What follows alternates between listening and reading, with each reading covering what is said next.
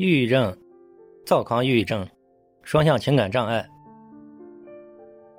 很多。因为我在多年的各种案例实践当中呢，发觉是非常常见的一种。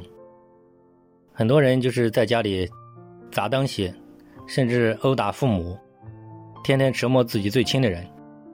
基本上这种躁郁症，这种被称为最难解决的问题。很多咨询师都束手无策。那么，根本原因在哪里呢？因为这种抑郁症、躁郁症，他们呢，其实他们很多是处在一种自暴自弃的状态，这是第一个难点。他自暴自弃了嘛，破罐子破摔了嘛。所以说，如果在第一个问题你没有设法给他处理的话，那么你讲什么东西，那用处都不大了。所以说。躁郁症、抑郁症治疗的第一步，其实是让他快乐。先不要治疗，就是要顺着他，不能硬来的，不能刺激他，啊，没有道理好讲的，就是一种宣泄，让他宣泄出来，陪伴，给他一种温暖。所以说，在第一步，当他能接受你，他在你这里得到一种放松，得到一种关爱，得到一种无条件的认可。那么，这个防线才会是有些些许突破，然后才能到治疗的下一步。治疗的下一步，当你在有耐心的陪伴，就是让他快乐的过程当中，他可能对你产生一定的信赖，他才愿意对你吐露一些他真正的卡点。那么，真正的卡点是需要一个过程的。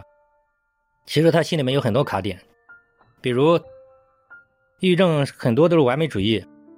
他是只要有一点心情不好，他就认为是病，就想把它给予消除，整天就是找一些快乐，就是想让自己能够保持一种快乐的精神状态好的状态。那么这个显然这是没人做得到的，这是一个非常严重的误区。但是很多抑郁症、躁郁症的人，他们不明白，所以说外界就搞不懂，对吧？他其实他们内心的活动，其实就是。不喜欢这些负面情绪，极端讨厌，总认为康复就是始终状态很好，始终都处在一种快乐的状态。啊，原因最常见的一个卡点是在这里。那么，他们纯粹是为了找快乐，为了消除这些不好的这种情绪，然后做了很多这种，其实仔细想想都没有什么太大意义的事情。总想状态好了之后。完全快乐了，然后就可以舒舒服服、不受影响的做事情。那么这是一个第一个常见的卡点。那么躁郁症后边还有很多的东西，包括没有信心啊，包括他这个痛苦来时候怎么处理啊，怎么宣泄，包括这种原生家庭决定论对他造成的这种，包括他自己就是长期的一种惰性已经形成了，就是很难动弹。包括他生理上的一些痛苦、失眠，还有一些他控制不了的一些恐惧，因为他在乎的东西很多，太在意、太怕，就是这种。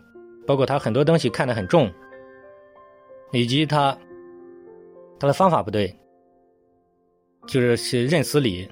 所以说，这个抑郁症、躁郁症的背后有很多很复杂的一些卡点，如果不给他一一疏通的话，那么他这么多的卡点肯定把他卡死在这里。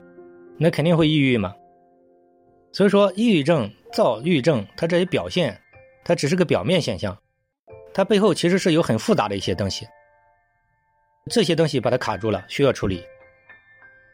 所以说抑郁症的治疗，就是包括后期现实生活要帮他找出路，要设法让他找一些容易的、适合他的，啊，怎么样换一种出路，因为他经常是过于强迫自己走一条路嘛。